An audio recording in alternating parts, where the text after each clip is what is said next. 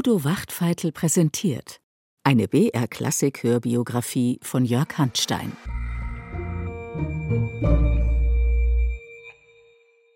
Ich begrüße Sie ganz herzlich zum Finale unserer Hörbiografie. Wie die Zeit läuft. Nur noch zwei Jahre haben Fanny und Felix Mendelssohn vor sich. Ein letztes Mal werden sie gemeinsam am Klavier sitzen und ihren Erfolg gemeinsam feiern. Doch hören Sie selbst.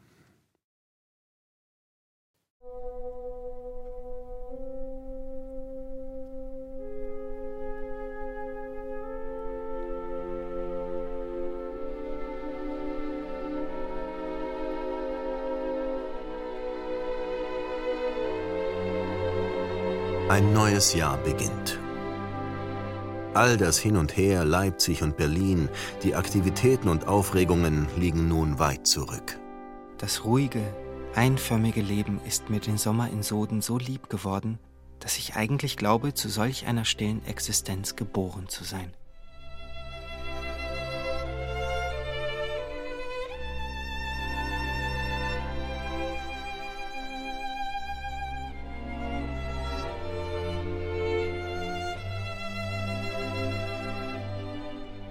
Felix erkennt sich selbst kaum wieder. Nicht nur, dass er ein starkes Ruhebedürfnis hat, er sieht auch ein, dass er dem nachgeben muss. Sein Vorsatz für 1845 keine Reise, kein Musikfest, kein Dirigieren. Und so lehnt er auch die Einladung nach New York ab.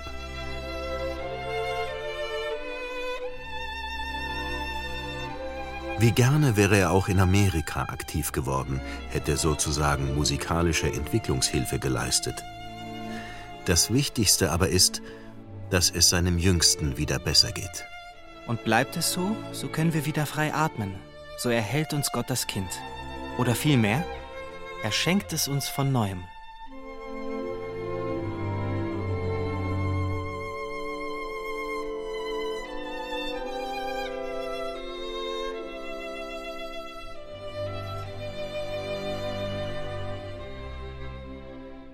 Die Familie hat sich nun in Frankfurt eingerichtet, abseits der musikalischen Zentren. Felix fährt nicht einmal zur Uraufführung des Violinkonzerts, obwohl es ein epochales Werk geworden ist. Er komponiert lieber weiter, zum Beispiel das zweite Klaviertrio. Das wird eher komplex als eingängig.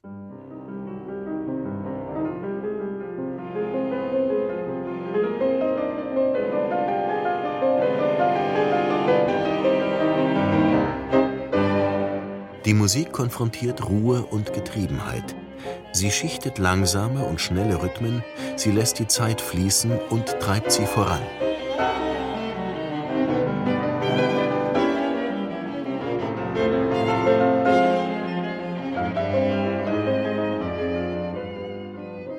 Mendelssohn verhandelt hier auch seinen eigenen Konflikt, seinen Drang nach Tätigkeit, sein Leben mit Eilkutschen, Dampfbooten und Eisenbahnen, seine Sehnsucht nach Stille und Einkehr. Wird sich das jemals vereinen lassen?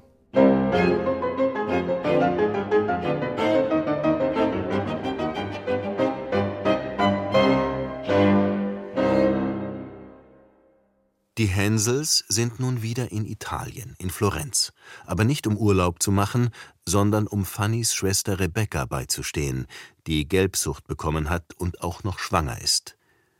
Die Geburt verläuft dramatisch. Ihr Mann und ich hielten ihr die Hände, und um halb zwölf kam Florentinchen ans Licht. Lebendig und gesund. Zu welcher unglaublichen Freude kann ich nicht beschreiben. Ich hatte so wenig auf ein lebendes Kind gerechnet, als ob sie gar nicht schwanger gewesen wäre. Bis in den Sommer bleiben die Schwestern mit ihren Familien in Italien. Im September zieht Felix zurück nach Leipzig in eine neue feudale Wohnung, acht Zimmer, feinstes Biedermeier. Dort bekommt die Familie Nachwuchs. Liebe Fanny, diesen Morgen ist meine Cecile von einem Mädchen leicht und glücklich entbunden worden. Die Schwiegermutter findet sie wunderschön. Ich nicht, aber sie trinkt gut und quäkt gut. Fanny Henriette Elisabeth wird das fünfte Kind getauft. Felix stürzt sich bald wieder ins Konzertleben. Im Dezember gibt sich Jenny Lind die Ehre im Gewandhaus. Das ist die Sensation. Alle wollen die berühmte schwedische Nachtigall hören und sehen. Als sie endlich auf dem Podium sichtbar wurde, diese schlanke, mädchenhafte Erscheinung, ganz in rosa Seidenstoff gehüllt, im Haar weiße und rote Kamelien, da löste sich der Bann, und jubelnder Zuruf ertönte.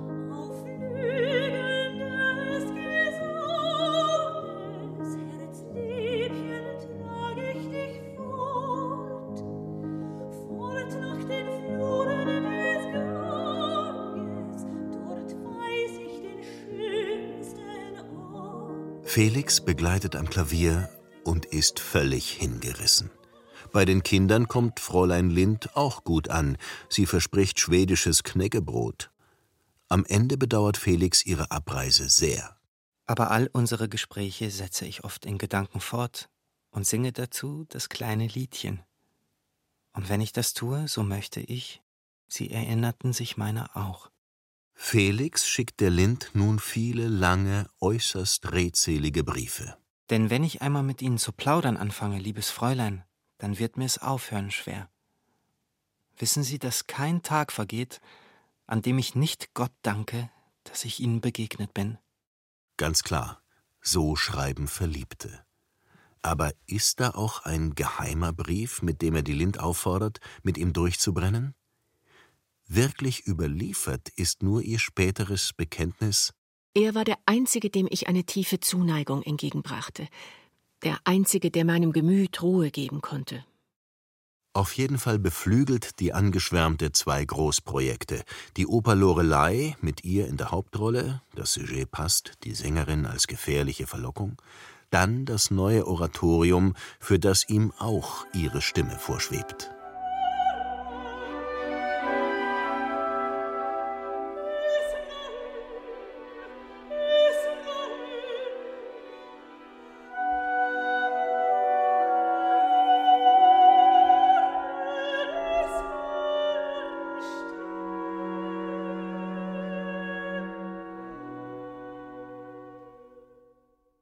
Natürlich hat es eine christliche Perspektive, aber im Gegensatz zum Paulus greift das Werk tief in die jüdische Geschichte und ist dramatisch angelegt. Szenen aus dem Leben des Propheten Elias. Er ist Mahner, Glaubenskämpfer, Opfer von Volksverhetzung, Desillusionierter. Diese starke Figur eröffnet das Werk noch vor der Ouvertüre. Gott straft die Menschen mit Dürre.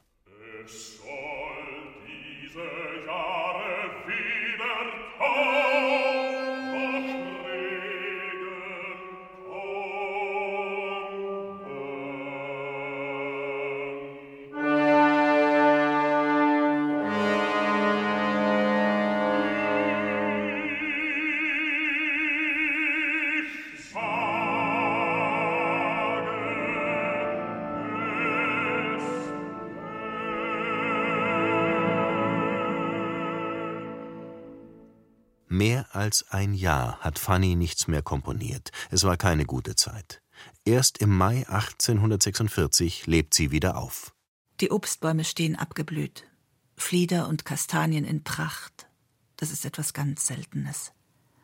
Ich fühle mich wie neugeboren und genieße die Herrlichkeit unseres Gartens, der immer schöner wird. Wie ein Glück, das stets im Entschlüpfen ist.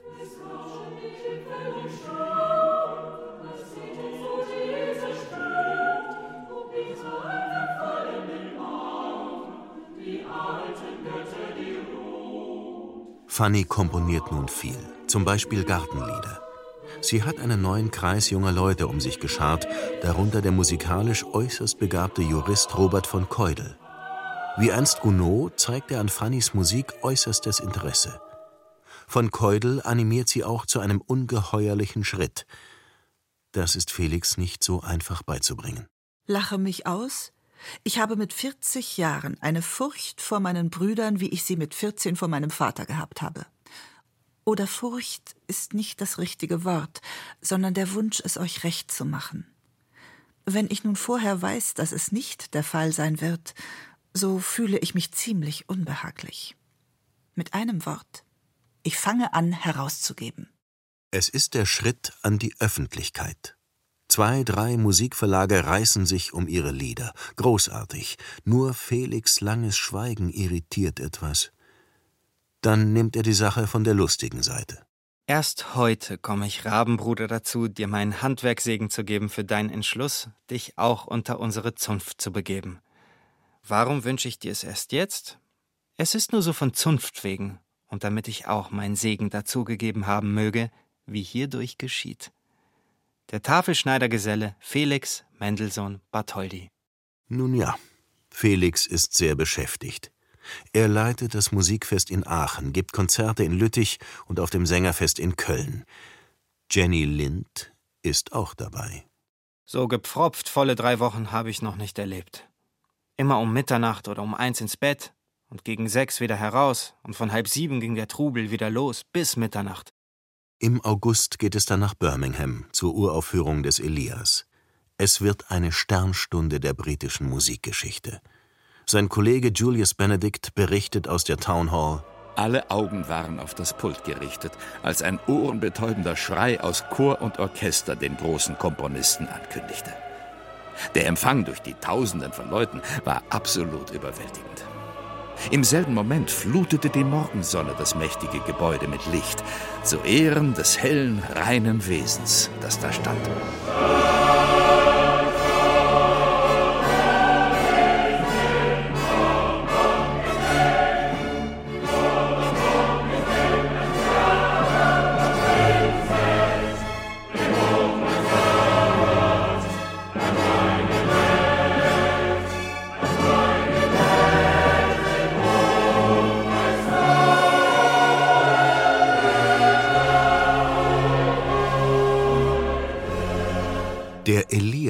Gilt in England nun so viel wie der Messias, und Mendelssohn wird vergöttert wie ein wiederauferstandener Händel. Die Aufführung ist grandios, nur die Sopranistin findet Felix furchtbar. Alles war so niedlich, so gefällig, so elegant, so unrein, so seelenlos und kopflos dazu, dass ich toll werden möchte, wenn nun ich daran denke. Ohne Zweifel vermisst er Jenny Lind in der Partie. Wie sein Freund de Vriend beobachtet, hinterlassen nun Stress und Aufregungen tiefere Spuren. Seine Müdigkeit nahm zu. Oder vielmehr seine gereizte Abneigung gegen den Wirrwarr des Lebens. Aus dem Konzerttrubel zieht er sich zurück. Ja, Lind gegenüber bekennt er, er wolle in den nächsten Jahren aus Leipzig ganz verschwinden. Irgendwohin, wo es sehr hübsch ist, wo ich nichts mit dem öffentlichen Musikmachen zu tun habe, wo ich den ganzen Tag Noten schreiben könnte. Aber freilich, zuweilen müssten Sie mir vorsingen. Einstweilen arbeitet er weiter am Elias, revidiert, strafft und verändert. Mit der so optimierten Partitur will er dann noch einmal nach England. Inzwischen sind Fannys erste Veröffentlichungen erschienen.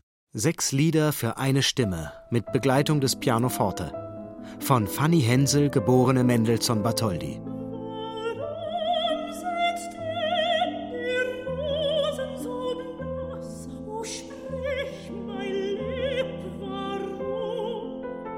Was für eine Freude, so ein gedrucktes Titelblatt vor sich zu sehen. Bald folgen Opus 2 und 3 Klavierstücke und die neuen Gartenlieder. Aber noch immer leidet Fanny unter der Abwesenheit des Bruders. Ja, wenn nur das Leben nicht auf diese Weise sachte zu Ende ginge, ein Jahr nach dem anderen, ohne dass man etwas voneinander hat. Das ist das Einzige, was mich zuweilen traurig macht, dass wir so wenig von dir hören.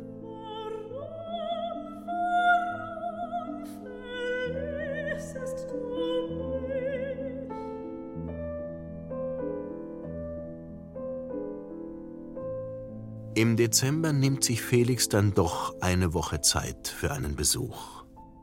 Er spielt eine Menge aus dem Elias, man gibt eine große Soiree, wo sein neues Klaviertrio zu hören ist. Und die Geschwister gemeinsam am Klavier. Und wir betranken uns alle mit Felixens vortrefflichem Rheinwein.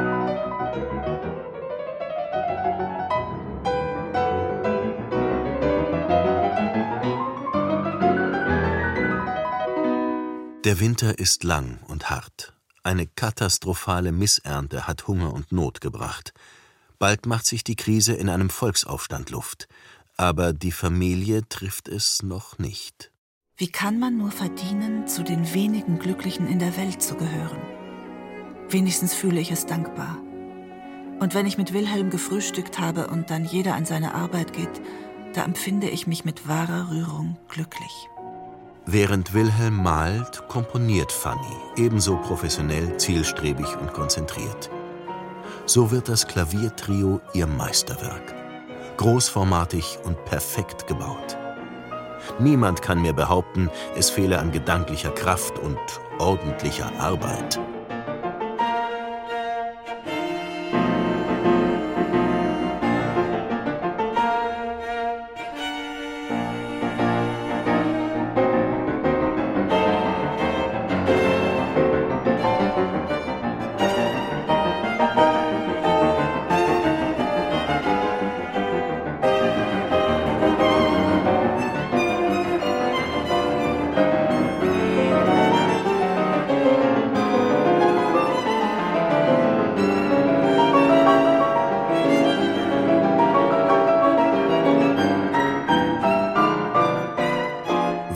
Als Felix lässt Fanny Fantasie und Leidenschaft freien Lauf. Ja, vielleicht ist das ganze Werk ein Befreiungsschlag. Mit ihrem Klaviertrio zeigt sie, wozu sie in der Lage ist. Schade nur, dass Felix es nicht hört. Er ist wieder voll im Stress. Es geht ihm ganz miserabel. Erkältung, Kreuz- und Schulterschmerzen und alle möglichen anderen Schmerzen. Seine Dirigentenstelle am Gewandhaus legt er nun nieder, aber Arbeit und Ärger bleiben genug. Nun steht auch die nächste Englandreise an. Dabei wünscht sich Felix nur noch an einen blauen See in der Schweiz. Wo ich mich recht ausruhen will. Wie die Zeit läuft. So betitelt er ein Klavierstück, das er dieser Tage notiert. Es ist ein Perpetuum mobile, aber Brillanz scheint selten durch.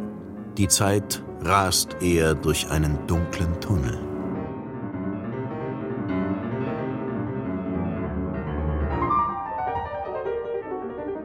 Am 11. April, während Fanny ihr Trio uraufführt, ist Felix irgendwo auf einem Zug oder Dampfboot Richtung London. Sein Terminkalender ist übervoll. Mehrmals dirigiert er den Elias in London, Manchester und Birmingham. In London trifft er die Lind und gibt nochmals Konzerte. Julius Benedict schreibt: Mit einer übermächtigen Empfindung von Erschöpfung verließ Mendelssohn London.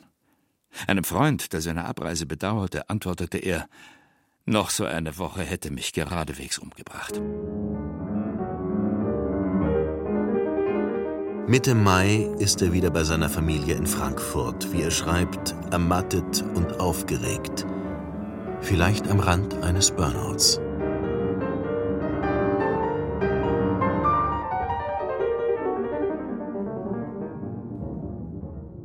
Fanny geht es in dieser Zeit sehr gut. Für ihre Sonntagsmusiken probt sie eines ihrer Lieblingswerke von Felix, die erste Walpurgisnacht.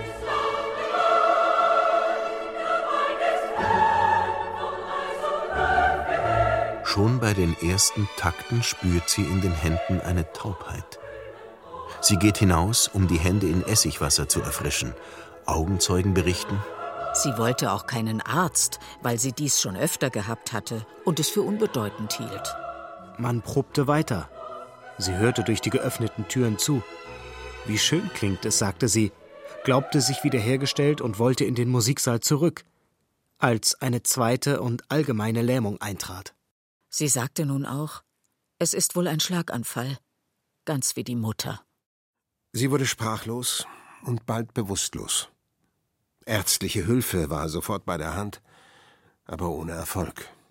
Um elf Uhr nachts war alles vorbei. Es ist der 14. Mai 1847. Fanny wurde 41 Jahre alt. Vier Tage später erfährt Felix vom Tod der Schwester. Mit einem lauten, furchtbaren Schrei sank er ohnmächtig zu Boden. So überliefert es jedenfalls Julius Benedict. Und es ist glaubhaft bei Mendelssohns Verfassung. Dennoch rafft er sich schon am nächsten Tag auf, an Hänsel zu schreiben. Du hast meine Schwester sehr glücklich gemacht. Das danke ich dir heut und solange ich atme. Und mit bitterer Reue darüber, dass ich nicht mehr für ihr Glück getan habe, dass ich sie nicht mehr gesehen, mehr bei ihr gewesen bin.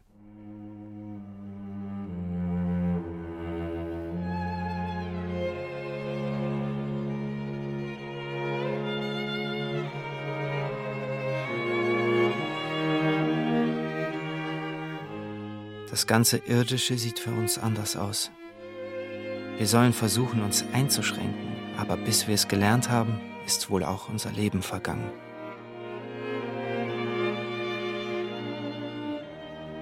Es ist, als sei ihm ein Stück aus seiner Seele gerissen. Wie sehr er Fanny verbunden war, künstlerisch und menschlich, hatte er nur lange verdrängt.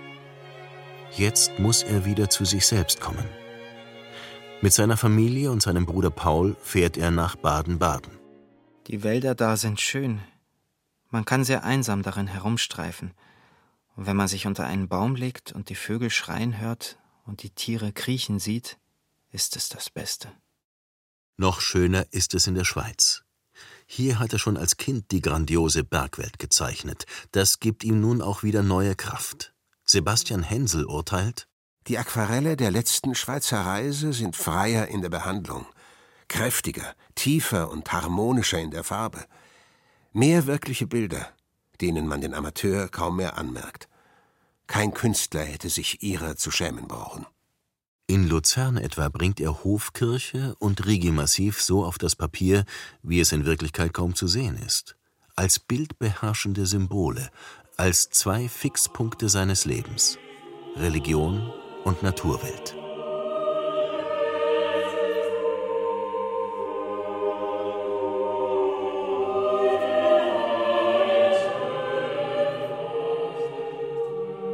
Nur ein wenig Kirchenmusik komponiert er, mit Fanny hat er sozusagen seine Stimme verloren. Und seitdem ist alle Musik und alle Freude daran bei mir verschwunden.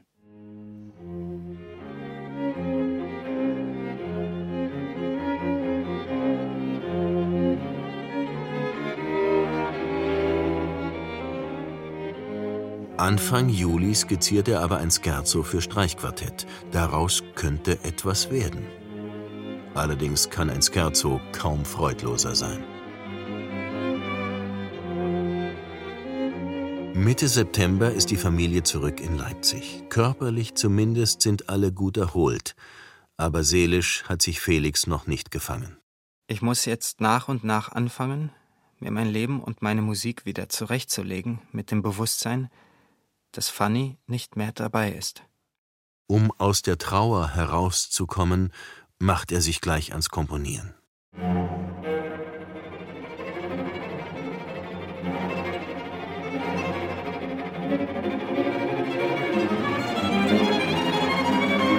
Felix hat seine volle Schaffenskraft zurück. Doch ist das noch Mendelssohn? Kein liedhaftes Thema, kein melodischer Fluss. Stattdessen zerfurchen Brüche und Kontraste die Musik. Der erste Satz thematisiert psychische Strapazen und alle vier Sätze in F-Moll. Der leidenschaftliche Charakter und die düstere Tonart scheinen mir Ausdruck seines tief erschütterten Seelenlebens. Er kämpfte noch mit dem Schmerz über den Verlust seiner Schwester. Meint Ignaz Moscheles, dem Felix sein Streichquartett gleich vorspielt. Aber er hat seinen Schmerz nicht nur ausgedrückt, sondern künstlerisch verarbeitet, mit meisterhafter Logik auf die Spitze getrieben. In dieser Radikalität steckt ein neuer Anfang.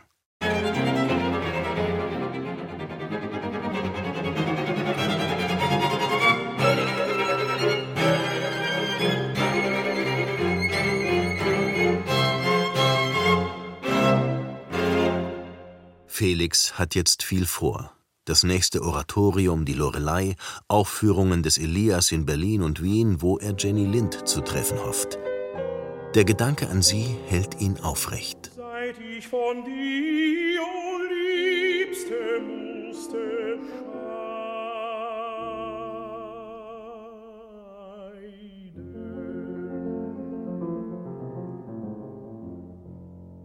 Auch ein neues Liederheft liegt ihm am Herzen. Doch am 9. Oktober muss er sich hinlegen, zitternd, mit tauben Händen und starken Kopfschmerzen. Nach außen dringt nur, dass er krank sei.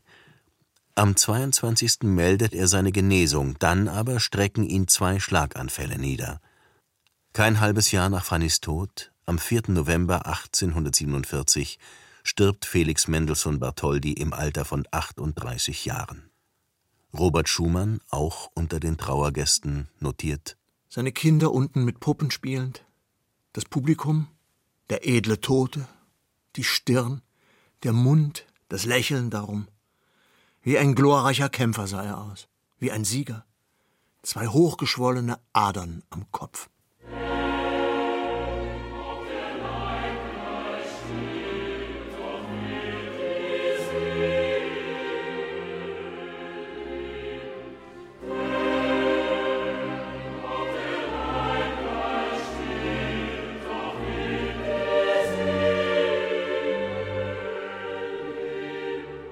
Auch die Trauerfeier betreibt die Idealisierung des Toten.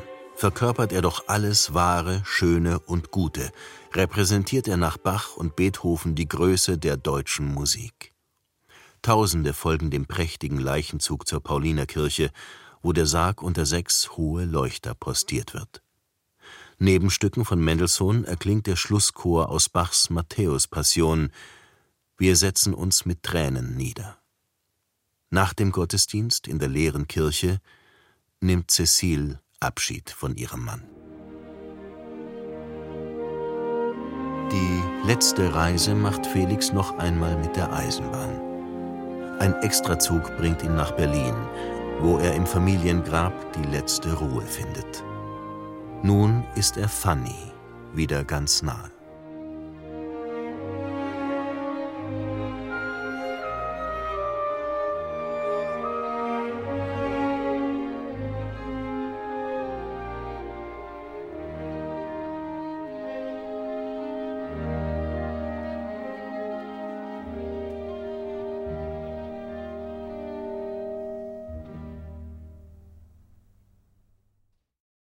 Und damit sind wir am Ende der BR Klassik Hörbiografie über Fanny und Felix Mendelssohn.